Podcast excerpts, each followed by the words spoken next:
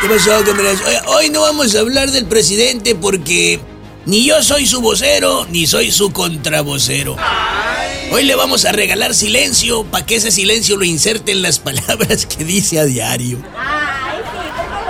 Oigan, esta es la última semana de la administración de Billy Chapman en Ahome. Billy Chapman, quien ya se fue a la Cámara de Diputados.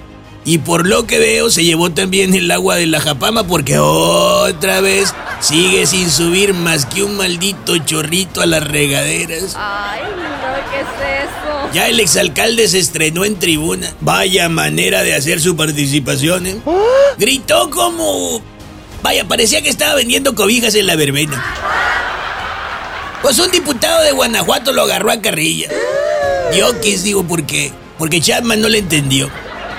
Él vive en otro mundo. Es más, los gringos se mueren por llegar al planeta Marte, mientras que la mente de Billy Chapman ya anda por allá hace un montón de tiempo. También ya se va a Quirino Ordaz Coppel. Se le va a extrañar.